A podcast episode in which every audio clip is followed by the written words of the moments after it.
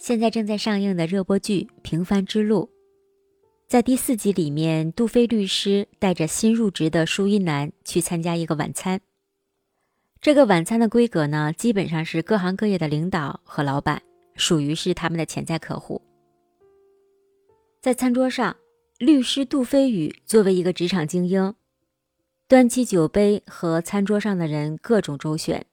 当时的场景把这个职场小白是看得目瞪口呆。最后呢，杜飞宇喝的是爹娘不认，上车以后还举着右手做着喝酒的姿势，高喊：“来干杯！”你好呀，听声如见，我是新颖。我们今天呢，就来讲讲职场的酒文化。其实看到这集的时候呢，我特别有感触。作为一个资深的在职场上摸爬滚打将近二十年的一位大销售，我又何尝不是经历过这样的场景呢？当时看电视的时候，舒一楠第二天找杜律师说：“杜律，其实昨天呀，你真的没必要喝那么多，他们一看就不懂，而且好像和你也不熟，他们对咱们的专业根本就不尊重。”杜飞宇这时候说。但是其实昨天那种场合没有必要喝那么多的。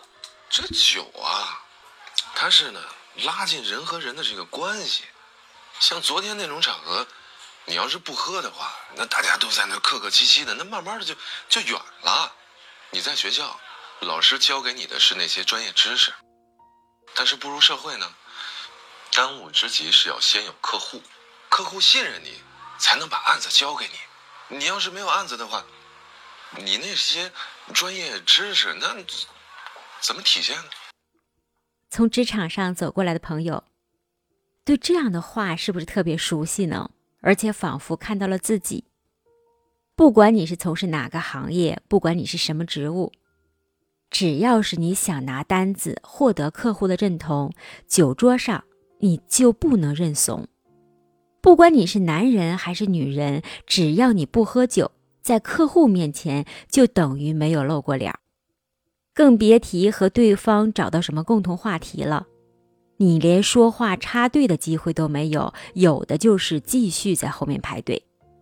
所以有人说，职场上敬的不是酒，敬的是权力。要想在职场上打拼呀，先要学会职场上的酒文化。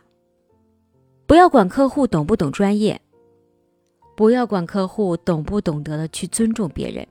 只要知道客户有权，不管是话语权还是决定权。自从你和他认识的那一刻开始，他就是你的幸运之神。在权力的酒桌上，喝酒不只是助兴，而是一种考验。事情能不能办，这得看职场酒文化，你喝多少，怎么喝了。都说艺术来源于生活，影视创作的底色呢，就是我们生活的真实颜色。有人会质疑说：“难道不喝酒还不能签单了吗？难道不喝酒真的就不能和客户打成一片了吗？”其实能，而且是绝对的能。这是在个别案例当中呢，如果你认真的去寻找这些答案，一定会发现，这个不喝酒的人一定有一个能喝酒的队友。这个能喝酒的队友呢，在他前面为他冲锋打前阵。哪个不喝酒的老板身边不是配一个能喝酒的秘书呢？哪个不喝酒的领导身边不配一个能喝酒的助理呢？再去问问有多少销售在面试的时候，HR 曾经不是问他你能不能喝酒？这样的问题就如同 HR 问女生你打算多久要生一个孩子一样的平常和自然。在某些行业的销售圈层里呢，也有这样一句话。说不喝酒的销售啊，不是好销售。我呢，注定不是一个大家眼里合格的好销售。我身为东北的姑娘，我去见客户，饭桌上客户如果问我是哪里人，我不敢说自己是东北的，因为东北人身上有一个能喝酒的标签儿。我不喝，那人家觉得你是假客气，不给面子。